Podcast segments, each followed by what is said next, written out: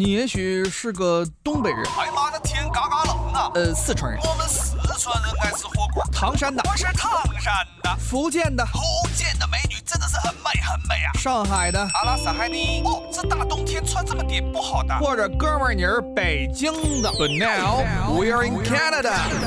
大家好，欢迎收听今天的魅力多伦多，我是主持人东晓。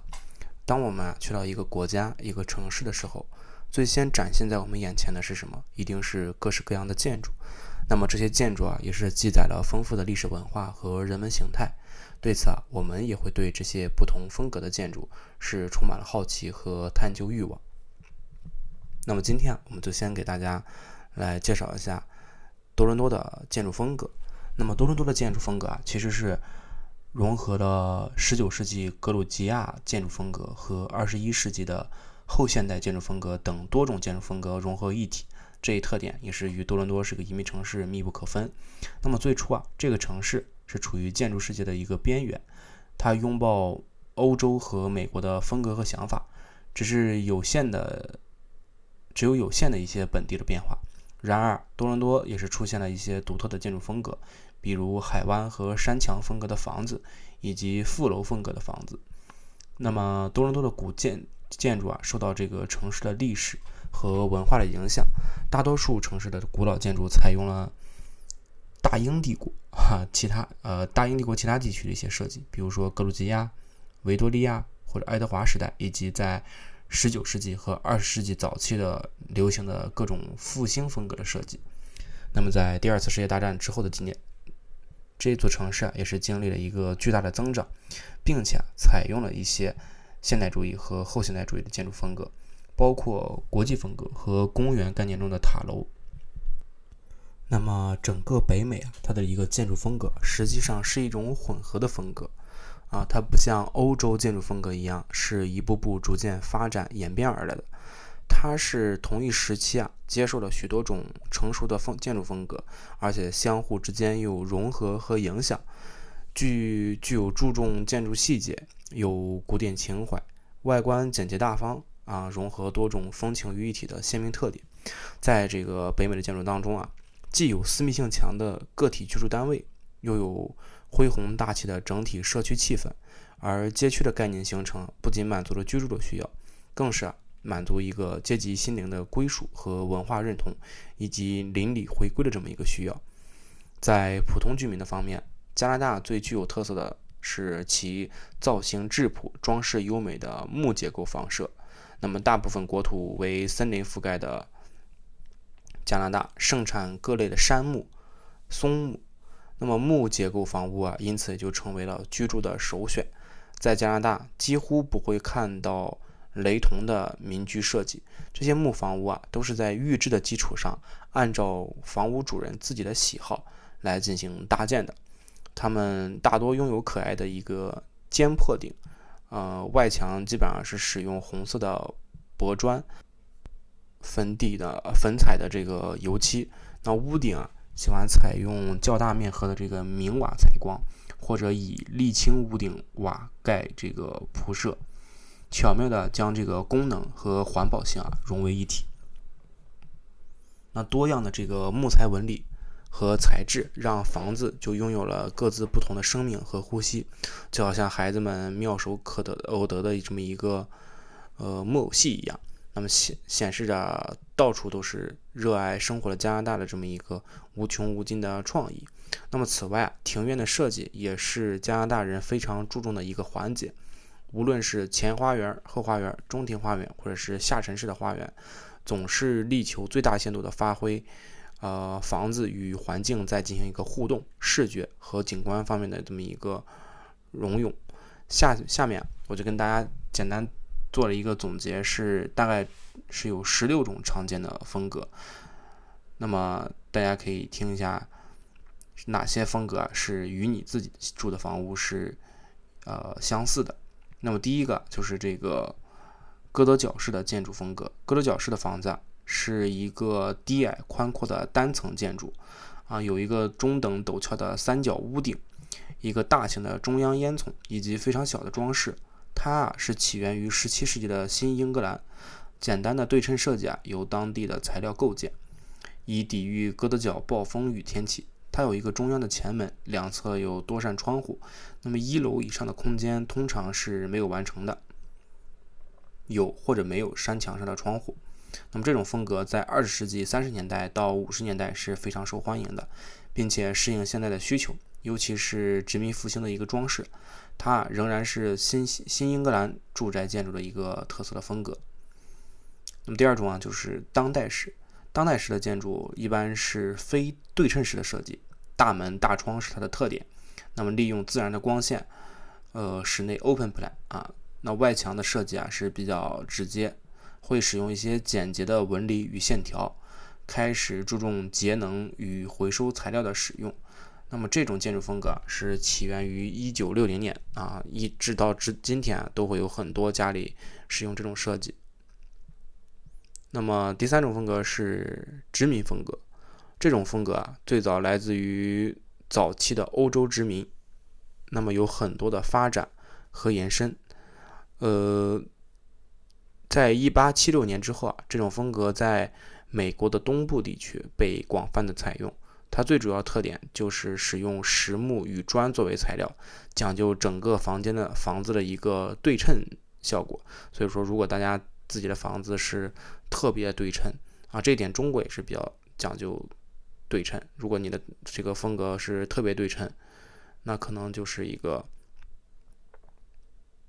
这么一个这个这个这个殖民风格的房子啊。那么第四种房子就是乡村别墅，那这个大家其实是比较熟悉这个这个风格了，因为每次长周末或者假期啊，大家都会预定一个 cottage 去休闲放松一下啊。这个房子就是。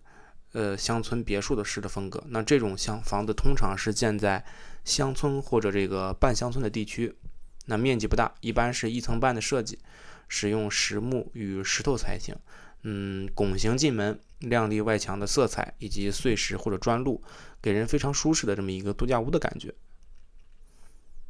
那么第五种是这个工匠式风格，工匠式风格给人的印象就是。集舒适、优雅于一身。它在美国发展成为世界强国，它是在美国这个发展成世界强国的过程当中啊，形成了一种典型的美国住宅风格。那么这种住宅风格啊，顶线比较矮，是这个呃专门为壮逐渐壮大的一个中产阶级设计的。那么在二十世纪早期啊，这种住宅是非常流行的。那么到一九零五年。至一九三零年是这个工匠式住宅的一个盛行期，它一般是一个偏门的设计，在房顶啊会有多个，除了一个主要的房顶啊，还会有多个小的尖尖形房顶，所以说这种风格也是，嗯，后来被进一步的演变，融合了一些简洁和工艺细节，其实也增添了很多环保的特色。那么第六种就是这个农庄式的。呃，建筑风格这种房子啊，更侧重于地点和使用功能。此类房子其实更多建筑于农庄地上，是农民的一个主要住所。那么主要的这个特色啊，是以它会有一个围绕房屋半圈的这么一个门廊的设计啊，然后是而且是使用这个较为浅色调的一个外墙。那么第七种啊，是这个。乔亚治式的建筑风格，那么乔亚治式建筑风格是大多数英语国家对于一一七一四年至一八三零年间的一个建筑风格的称呼。那么乔亚治的特点是它的一个比例和平衡，它会使用一些简单的数学比例来确定窗户相对于宽度，或者是作为双立方体的这么一个房间形状的高度。那么规律性与方石石雕一样。得到强烈的认可，强化了对称性，并且遵守了这个古典规则。缺乏对称性，那么，那么乔亚治城镇规划的一个理想特色就是街道沿线的家具啊是规整的，而且直到19世纪初哥特式复兴的开始，乔阿治的设计啊通常就在这个古典建筑的秩序之内，并且采用来自古罗马或者是希腊的这么一个装饰词汇。第八种就是原生木屋，这个大家我相信应该是在魁北克会经常见到。啊，它的这个起呃建筑风格起源于十七世纪的北欧。那么原木啊，就是可以就地取材，那现在几乎原木是可以见到建在任何地方，甚至也可以把这个木屋建得十分繁华呃豪华。当然价格也是十分不菲的。基本上很多大家能够去到的滑雪胜地啊，呃或者一些雪山或者是一些滑雪的经常去滑雪的朋友，其实也会会见到这种呃木屋式的设计。那么第九种就是地中海风格。那顾名思义啊，这种风格是来自于地中海沿岸的阳光灿烂的国家。那其中啊，像意大利、希腊受到这个方向的这个影响最多。那么在二十世纪二十至四十年代，在美国的加利福尼亚与这个佛罗里达州啊，得得到了这个大量的发展。这个地中海风格主要的特点就是低角度、红色砖瓦屋顶，嗯。土砖外墙，那基本上是配白色、浅橙色、桃色或黄色，给人非常开朗愉悦的这么一个色调。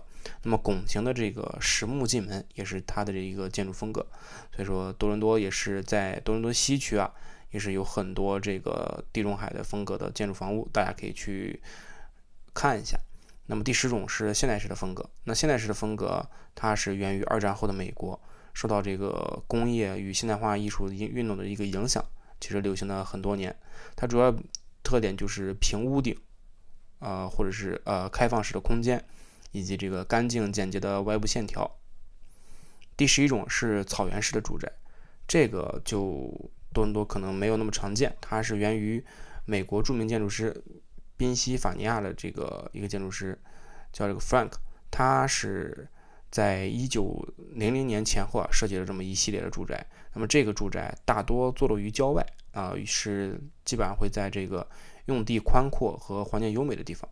那它的主要特点就是一个平屋顶、宽屋檐，那么窗户是呈一个水平模式进行分布的。这个可能也是在多伦多的这个西区可能会碰到，因为西区还是这个郊外还是比较多的。那么第十二种。就是第十二种，就是牧场式的风格。那牧场式风格起源于一九三二年的美国西部，二战之后啊，到了这个七十年代蓬勃发展。外墙多用砖和实木。那么这个第十三种风格，都铎风格，这个风格啊是起源和发展于中世纪的英国都铎王朝，它是在这个一九一四八五年到一六零三年。这个都铎的铎啊，是一个金字旁加选择则的右半边。这个字念铎啊，呃，它的建筑风格是当今都铎风格，多建一个陡非常陡峭的屋顶啊，然后第一层和第二层是用装饰的木条堆积而成啊，也是嗯，它有很好的这个抵御风雨的功能。那么这种建筑风格的房屋啊，其实在多伦多的一些地区是经常常见的。第十四种啊，就是这个维多利亚风格啊，Victoria。那么维多利亚风格的建筑啊，是十九世纪中后期的一系列建筑风格，建呃算是一种复兴风格了。那么维多利亚时期啊，是指维多利亚女王时代统治的这么一个时期，简称也就是在一八三七年到一九零一年，简称是维多利亚时期。那么在此期间啊，维多利亚风格的建筑是非常的多，而且呃许多元素。也是直到影响到后来的社会和世界。那么这个风格通常包括对中东和亚洲的影响。那么维多利亚这个名字也是代表了英国和法国为了这个统治君主命名的建筑风格的习俗。那么是在这个命名和分类方案中啊，它遵循了我们一开始提到的第一种建筑风格，就是格鲁吉亚建筑风格和这个后来的摄政建筑风格。并且由这个爱德华时代的建筑进行一个继承。那么它的特点是在实用功能的基础上，更强调漂亮的设计。它的外墙基本上都是这种亮丽的色彩和装饰的木条，以及门廊与精美的柱子等等。安省其实还是有不少这样风格的房屋的。那么多伦多也是有大量的这个维多利亚房屋风格保存完好，大家其实可以去这个 Maytown 看一下。那么总之啊，这个北美建筑风格特点是。大窗、阁楼、坡屋顶，丰富的色彩和流畅的线条。那么街区氛围啊，追求这个悠闲活力和自由开放。美式别墅的这个建筑风格体系啊，是普遍比英式别墅要大一些。那么更多是为这个木的结呃木材结构，体现一个乡村感。而且是运用这个侧山墙、双折线屋顶以及哥特式建筑的尖顶等等比较典型的北美建筑的这么一个视觉符号。那么住宅建筑啊，个性化和多元化的这个成分是比较高的，所以说北美的风格更多体现在别墅呃，也就是 house 上这种风姿卓越的业态上。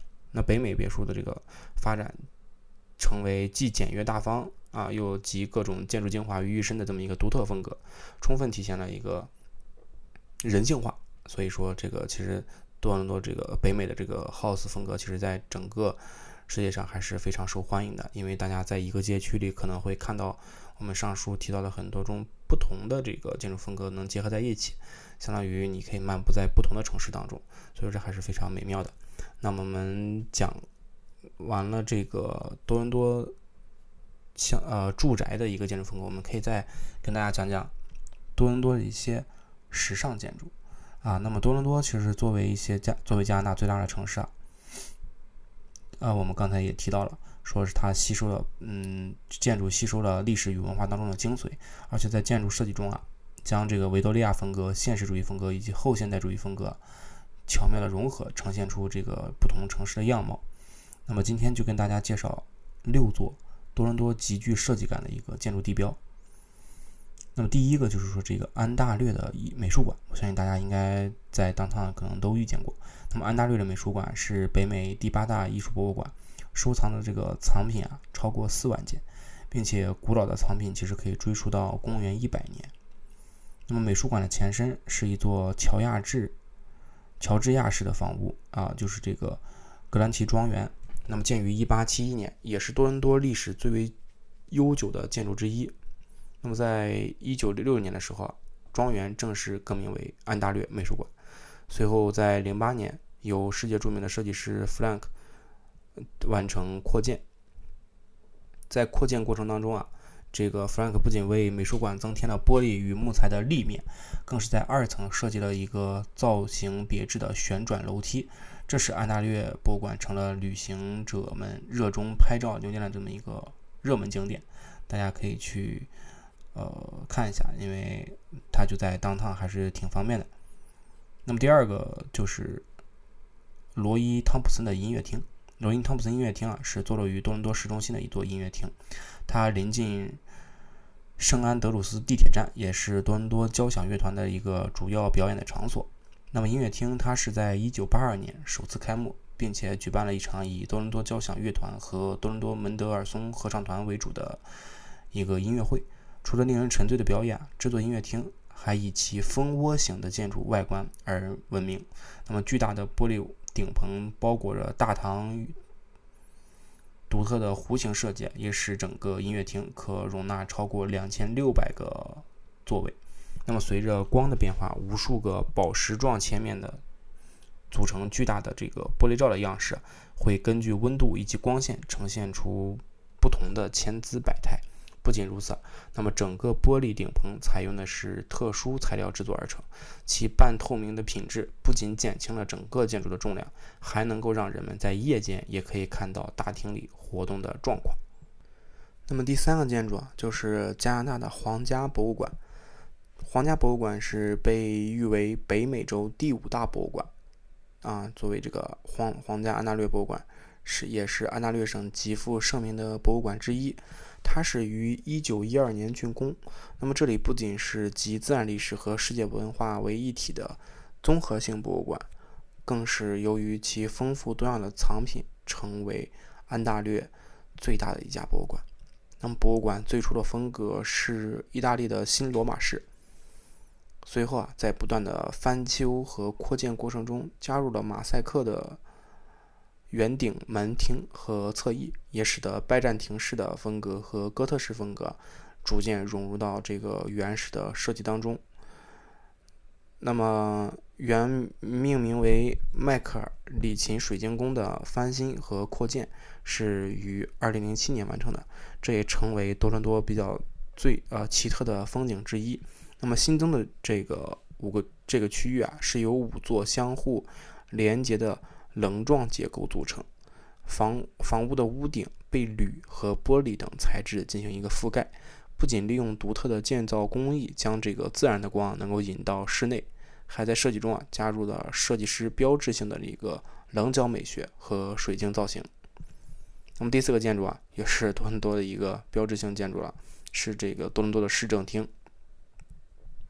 那多伦多市政市政厅啊，就建立在老市政厅的附近，是由两座不同高度的大楼建成。那么中中间半包围着的这个圆盘形状，是就是它的议事厅所在。而两侧弧形的设计宛如一双手将其环抱。多伦多市政厅是由芬兰建筑设计师设计的，它是于1965年竣工。值得一提的是啊，如果你从高空中俯瞰整个市政厅，你会惊奇地发现，这里的布局好像一只灵动的眼睛。那么，评论家亚历克斯。波奇科维奇其实也在《多伦多建筑城市指南》这本书当中写到，说多伦多市政厅是多伦多最好的建筑之一，也是这座城市历史上最大胆的飞跃之一。那么现如今，多伦多市政厅与以及其毗邻的菲利普广场都是安大略著名的地标以及打卡地。那么如果大家有机会，其实可以来这里看一看这这个。极具未来感的建筑设计，以及了解各类不同建筑的风格。那当然，俯瞰的话，还是要看大家有没有这个机会了。第五个建筑啊，是古德汉大厦。这个建筑还是非常的，也是东晓是非常喜欢的一个建筑，经常会来这里逛一逛、看一看。那这座历史悠久的古德汉大厦是修建于1892年，它是由一座，呃，它是一座这个由红砖砌成的。切楔形啊，楔形建筑。那么它是位于这个惠灵顿东街的四十九号道路交汇处。在一九七五年的时候啊，古德汉大厦它就被列为安大略的历史遗产，由多伦多建筑师大卫罗伯茨设计。独特的建筑美学使其获得了极高的这个知名度。由于其外形极其类似于熨斗，因此啊，它也会被称为熨斗大厦。那么大家知道吗？这个古德厦呃古德汉大厦的建造还在北美刮起了一个熨斗风的浪潮。此后啊，很多地方接连建造了多种多样的这么一个熨斗楼，所以说也是引领了一代时尚啊。那第六个建筑啊，就是集艺术于一身的这个安大略艺术设计大学，也就是 OCAD。那么说起多伦多最有趣的建筑啊，就一定不能落下这个。安大略艺术设计大学就是 OK 的这所学校。那么大学的内部，夏普设计中心是多伦多的这个明星建筑，曾经在建成时候啊就引起了国际建筑界的热切关注。那么夏普设计中心是安大略是 OK 的校园重建项目的一部分，也是多伦多五个最具影响力的建筑之一。它是于2004年就投入运营。那么从建成到现在。夏普中心啊，也是获得了许多国际赞誉和奖项。在2015年，它还被归入全球十座改变城市的建筑之一。那么你远远眺望这座建筑，就像是一个巨大的白色桌面，通过数条彩色的钢架悬浮在大学的校园的正上方。那么极具创意的造型，其实让你很难不停下脚步来欣赏它的这么一个独特的。造型，所以说这个 OK 的建筑还是大家可以去看一下，也是在当趟。那么刚才提到了六个建筑，其实是世界上公认的一个多伦多比较呃优秀的六所建筑之一啊。那么其实东晓也跟大家分享几个经常在当趟遇到的建筑，就至少在我的眼里，我认为这几所建筑其实比刚才那几个。也并不差，而且是非常的有趣。其中一个就是多大的这个医药学院啊，药学院这个建筑其实也是非常有意思的。呃，多伦多大学的这个药学院是福斯特在加拿大的这个首个项目。那么这个建筑其实最精彩的地方是它首层，也就是呃是有二十米的高的这么一个架空空间，在这个巨大的中庭里啊，它悬挂着两个。蚕茧形状的公共空间，那学生其实是可以在这里面进行一个学习和交流的。那么中庭内部的走廊联系起建筑内部的空间和蚕茧，营造出一个非常丰富的层次和互动性。而且最特别的是在夜里，由于是反射材质建造的这个蚕茧，那么表面上它会被投上不同颜色的光，从远处看就像是悬挂在建筑内部的一个巨大的彩色灯笼，非常的特别。所以我还是建议大家可以去多伦多大学的这个药学院去看一下。呃，你们大家可以傍晚去看一下，其实傍晚也是非常好看的。那么傍晚看完之后，你晚上也可以看到这个色彩的灯光。还有一个地方是这个叫加拿大的这个芭蕾舞学院啊，它是加拿大这个国家芭蕾舞学院。这个是首先啊，这个大芭芭蕾舞学院也是特别厉害，它是全球的四大芭蕾舞学院之一。当然，也是北美地区唯一的一个集艺术训练、学术教育和住宿于一身的这么一个芭蕾舞机构。那么，在这个建筑当中啊，建筑师将新建筑和古老的保护建筑进行一个有机的结合，让新建筑对街区造成的这个冲击力啊调至的最小。与此同时啊，巨大的一个玻璃幕墙让这个训练中心向城市开放，所以这个城市街区与芭蕾舞者之间也形成一个有趣的。互动模式，所以说大家走在路上就可以看到，呃，里面的舞者在进行一个训练，而且整个建筑其实有很多的玻璃制成，是非常的通透，也是在不仅是在晚上，在不仅是在晚上能够看到那边的灯光绚丽，那也是在在白天啊，其实你也能看到非常好的景景色。我建议大家也可以去这个芭蕾舞学院去看一下。那么最后啊。东晓跟大家推荐了一个建筑群，算呃应该算是一个建筑群吧，就是呃每次东晓在当趟走或者是开车经过的时候啊，都会被当趟这个多伦多这个道明中心啊，也就是这个 Dominion Center 是被它所吸引。这个城建筑群它有六座塔楼组成。是这个著名设计师密斯在这个北美地区的这个国际主义建筑风格的高潮和收官之作。这个建筑师设计师啊，他规划和设计了一期的两座塔楼和一座单层的展示中心。那么从广场到建筑的细节，都强烈的体现出了密斯的个人风格，就是干净利落的细节，没有多余的装饰。啊，这个其实也是深深的吸引了我，因为就是东晓个人来说就比较喜欢这种简约大方的设计方设计方风格嘛。那么整个建筑群啊，有严格的网格系统，将整个这个建筑完美的控制，从地砖的接缝到柱子的间隔，再到玻璃的尺寸，其实都是一一对应的。所以说，如果大家是一个呃，设计师密斯迷的话，那么你经过这个建筑，你一定能够认出它就是出自于密斯之之手，因为是非常的严谨啊。这就是东晓给大家推荐的三个建筑风格，呃，既颇具建筑风格的这么一个建筑。那么以上就是本期魅力多伦多的主要内容，也是感谢大家呃跟听我介绍了这个多伦多的建筑风格。